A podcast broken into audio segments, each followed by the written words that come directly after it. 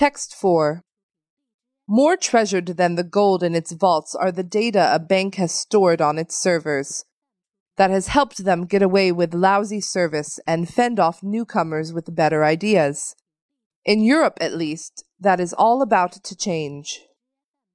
The source of this upheaval is a new set of regulations, named the Second Payment Service Directive, or PSD 2.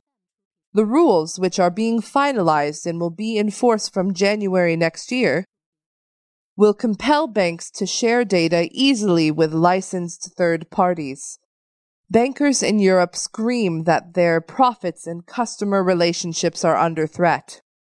Fearing that they could be next, America's bankers are already lobbying their regulators to keep their data monopoly intact.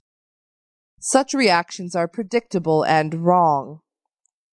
Opening up banks and the data they store is good for consumers and competition.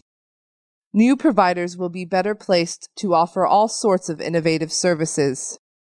Apps might ping users when they are spending too much on booze or shoes or offer them a one click option to put unspent monthly income into a pension plan. Some concerns about PSD 2 are legitimate. In particular, it is reasonable to wonder about the privacy and security implications of sensitive financial data being shared with third parties. But banks themselves are hardly invulnerable to cyber attack and the way that European regulators propose to deal with these worries looks promising. Third parties that want to use bank data will need to convince national regulators that their data defenses are solid and must submit to annual inspections. Newbies must also take out fraud insurance. Their insurers will have a clear reason to demand state of the art cybersecurity.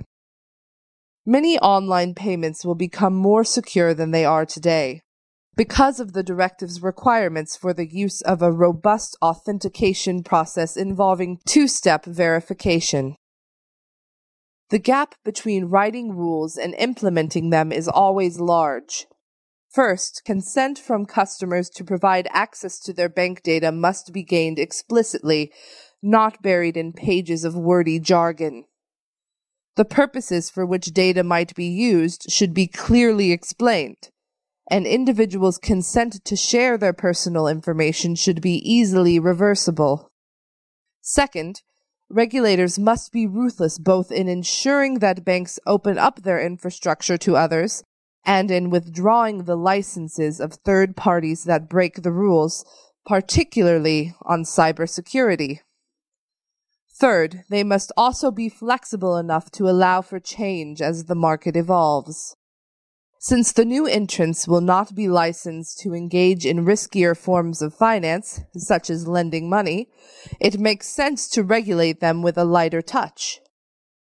But if some fintech providers do end up becoming systematically important, higher standards of oversight might be necessary.